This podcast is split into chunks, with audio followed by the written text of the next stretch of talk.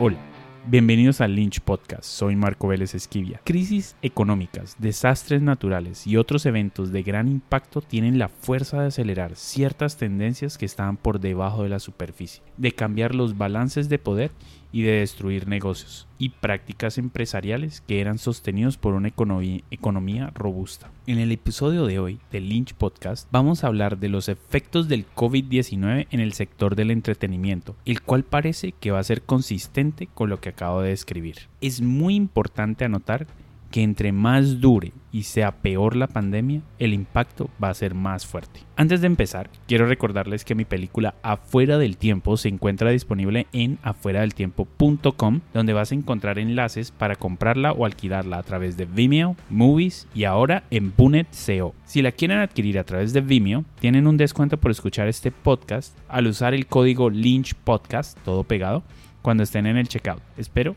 que vean la película. Y quiero recomendarles también una película que no duró mucho en cartelera por el impacto del COVID-19 y es una película que encuentran en movies.com. Esta película se llama Segunda Estrella a la Derecha. Espero que también la vean. Yo no soy borracha. No, ¿estás borracha? No. No, entonces ¿qué? ¿Estás borracha?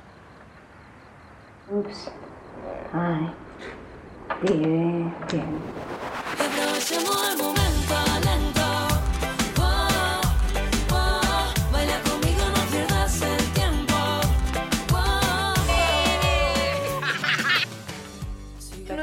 Van a ser hermosos. Que entres a mi club. Porque tengo Ella cree que quiere que yo quede embarazada ya. no. Dejé mi trabajo.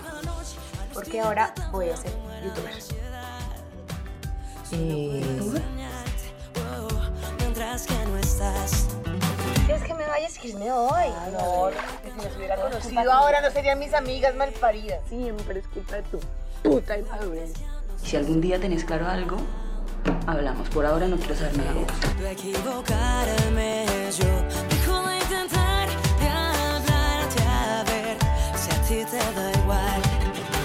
¡Los bisexuales! ¡Nos tiremos al agua!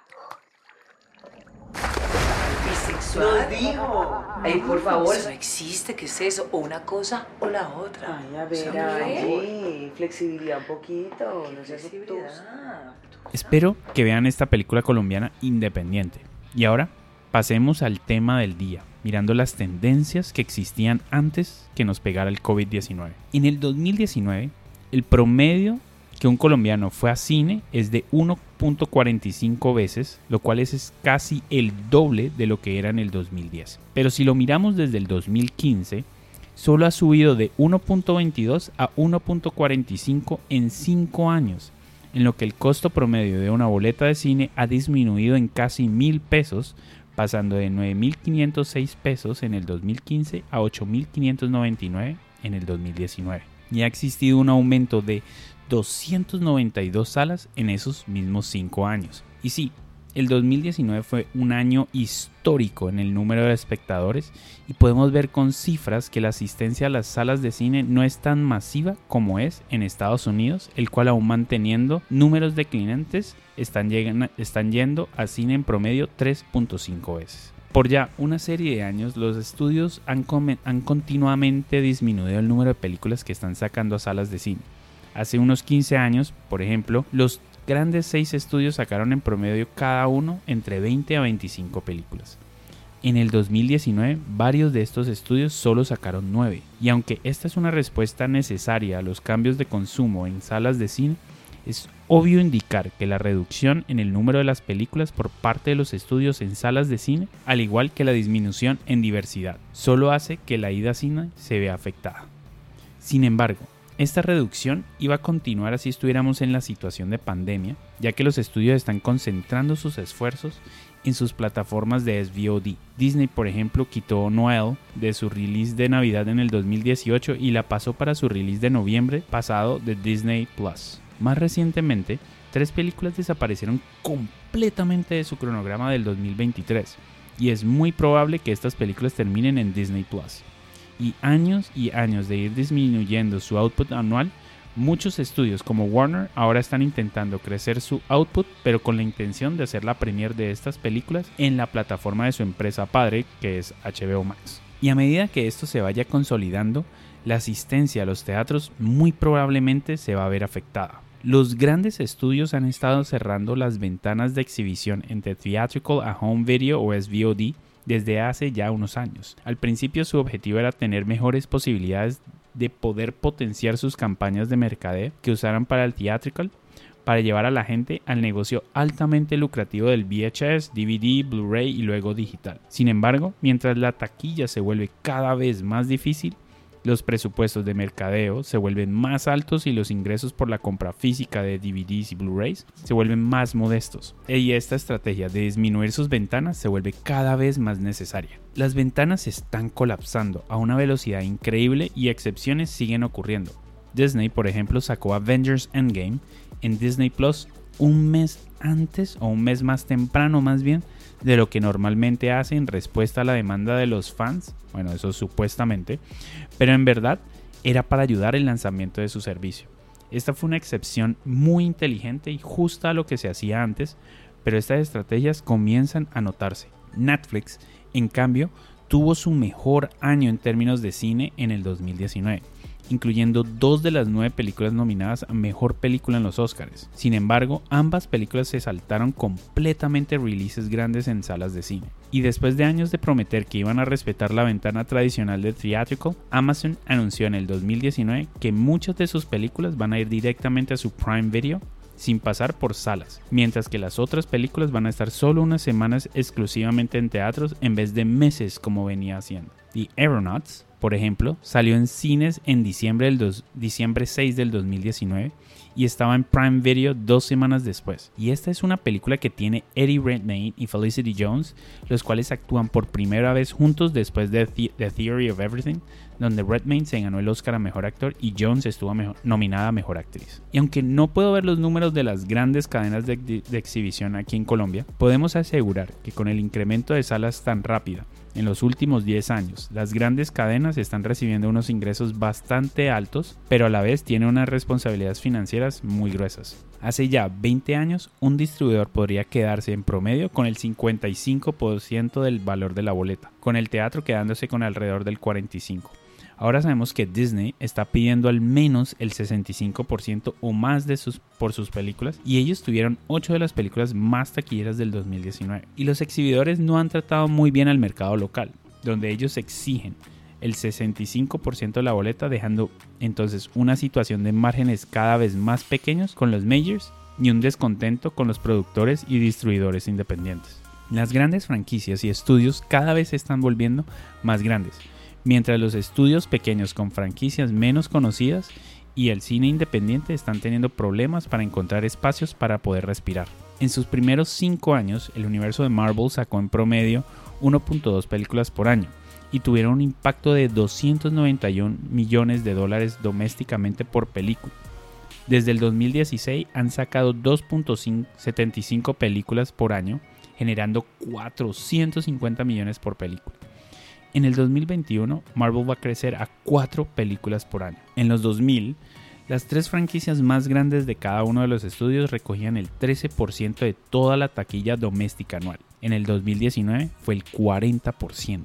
Hasta apenas 5 años, 20th Century Fox, Paramount y Lionsgate tenían el 19%, 10 y 7% respectivamente del mercado. En el 2019 solo tenían el 5, el 5 y el 7. Las películas de las marcas de Disney de, Marvel, o sea, más Star Wars, más Pixar, más remakes, más animación, capturaron el 35% del mercado. El 2019 nos dio sin duda la taquilla más grande en la historia y la película más taquillera de la historia.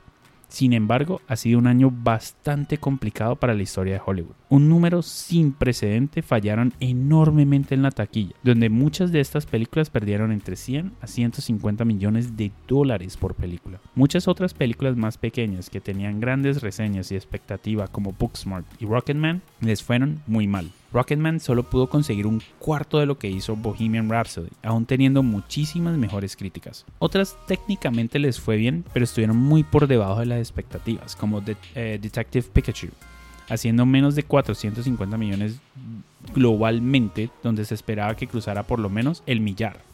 Y Fast and Furious, Hobbs Shaw, es- estuvo de sexto lugar en todas las películas de Rápido y Furioso. Los estudios están aprendiendo que el nivel para poder ser un éxito de taquilla se está volviendo cada vez más difícil de lograr. Los estudios más fuertes actualmente están compuestos de una empresa más grande, con varias categorías de negocio y tienen franquicias que se adaptan perfectamente para todos sus negocios. Eso tiene muchos beneficios interconectados, incluyendo la disminución en la necesidad de tener que romperla con una película y reduciendo así que su taquilla sea menor, ya que tiene el propósito de seguir expandiendo el amor de la gente por su amor por su propiedad intelectual. Y ahora pasemos al impacto del COVID-19.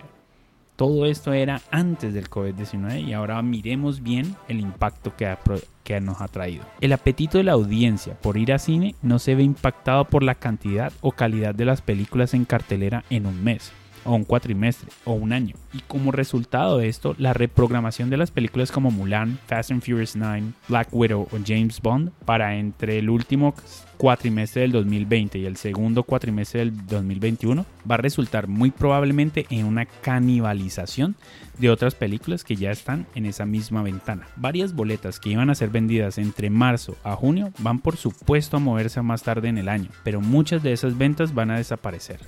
Adicionalmente, es muy probable que los gobiernos del mundo van a relajar sus restricciones de cuarentena para las salas de cine. Aún va a existir un miedo en la parte de atrás de la cabeza de todo el mundo, de toda la gente, sobre sentarse en una sala de cine respirando aire reciclado por casi tres horas.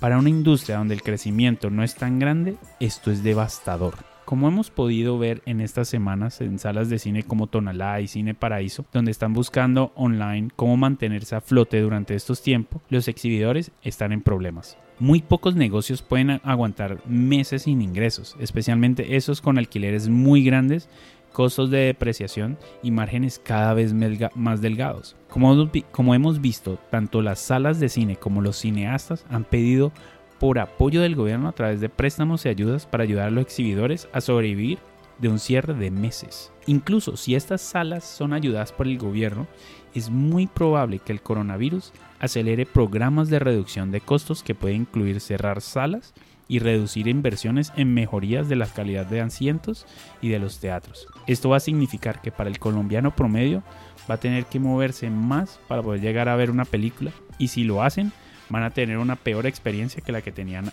antes. Lo cual, nada de esto es bueno para la asistencia. Ningún estudio la está pasando bien en estos momentos, incluyendo esos que tienen varios negocios y líneas de producto como Disney, el cual se está viendo afectado en cada una de sus unidades de negocio. Sin embargo, esos con un balance más modesto y con franquicias no tan fuertes se están viendo golpeadas aún más. Paramount, por ejemplo, ya se había gastado todo su presupuesto de marketing para A Quiet Place Part 2 antes de sacarla completamente del cronograma. Esta es la película más grande para el estudio y probablemente el que iba a generar los mayores ingresos del 2020. Esta compañía ahora va a necesitar hacer su campaña de mercadeo de nuevo, lo cual probablemente se coma una gran parte de sus posibles ingresos y sacar la película en un, cronograma, mucho más denso, disminuyendo así el posible ingreso. Otro ejemplo fue la película Lovebirds, el cual ya había comenzado su campaña de mercado para abril 3 y en vez de reprogramarla, Paramount decidió venderle la película a Netflix. Disney y Universal han perdido también en los presupuestos de mercadeo de Mulan, Fast and Furious 9 y Black Widow, pero estoy seguro que estas películas le va a ir bien en cualquier fecha que salgan, las cuales requieren menos marketing para estimular el interés. Y estos dos estudios no dependen que las películas sean completamente un éxito para que puedan sobrevivir. Lionsgate perdió en el 2019 300 millones de dólares. El 2019 fue el primer año que Paramount reportó utilidades en tres años, pero solo reportó 78 millones de utilidades sobre 3 mil millones en ingresos, lo cual deja que el margen siga siendo bastante delgado. Mientras tanto, el antiguo grande MGM salió de bancarrota hace unos años y estaba en conversaciones de ser comprado por Apple. Esta demora de seis meses por la nueva película de James Bond no ayuda para nada. Después de todo, Universal, el cual está encargado de la distribución, va a tener que hacer de nuevo el marketing de la película, por lo que el valor a recuperar se vuelve cada vez más alto. Adicionalmente, esta película va a tener considerablemente más competencia en su ventana de exhibición y va a salir siete meses después de que Billie Eilish llegó al número uno con la canción de la película. Es importante anotar que reprogramar la película significa reprogramar los ingresos también por el licenciamiento de la misma. como resultado del coronavirus, grandes películas como Onward de Pixar y Invisible Man de Blumhouse han sido completamente eliminadas de las salas de cine y han pasado para su alquiler en casa, olvidando completamente su ventana tradicional de theatrical y la de compra primero que alquiler. Otros grandes releases como Trolls 2, Wall Tour, también dejaron a un lado las salas de cine. Cada una de estas películas es una excepción. Aunque salieron antes de la crisis, Onward y Invisible Man se les cortaron sus piernas en salas de cine y un giro acelerado hacia el home video no canibalizó ningún ingreso por teátrico y sin duda ha ayudado a levantar sus ingresos en home video. La decisión por Troll 2, la cual pudo haber sido reprogramada como Mulan, es mucho más significativa. Aunque la primera parte de Trolls no solo hizo 350 millones en el 2016 y con la taquilla siendo mucho más hostil que antes, sin contar los efectos del COVID-19. Adicionalmente, todo su presupuesto de marketing ya estaba gastado y como resultado tienen mucho más sentido lo que hicieron al pivotear el release hacia la ventana de home video y tomar ventaja que hay muchos niños encerrados en sus casas con sus papás que los quieren quietos por un tiempo en vez de reprogramar y remarketear la película hacia un cronograma mucho más competitivo. A la vez, estas movidas continúan la normalización y aceleran este colapso de ventanas. Los consumidores habrán aprendido que pueden tener estos grandes releases más tempranos o mientras están en salas de cine. Ellos van a comenzar a demandar esto cada día más. Tiendas digitales como Amazon y iTunes han comenzado a sacar nuevas secciones para dichos releases, llamándolo Prime Cinema o Home Prime o Home Premiere. Otras tiendas digitales van a seguir con esta tendencia prontamente. Y Disney ha hecho mucho más que solo acelerar la ventana de exhibición. Onward pasó de una ventana de solo dos semanas en un valor de 20 dólares por alquiler a estar en Disney Plus. Esto significa que el modelo estándar de vender la película por 20 dólares y alquileres a 6 dólares ha sido completamente saltado. Y aunque sabemos que los números alcanzados durante la crisis no van a ser usados y aplicados para estrategias para después de la crisis, estos números les va a ayudar a informarse.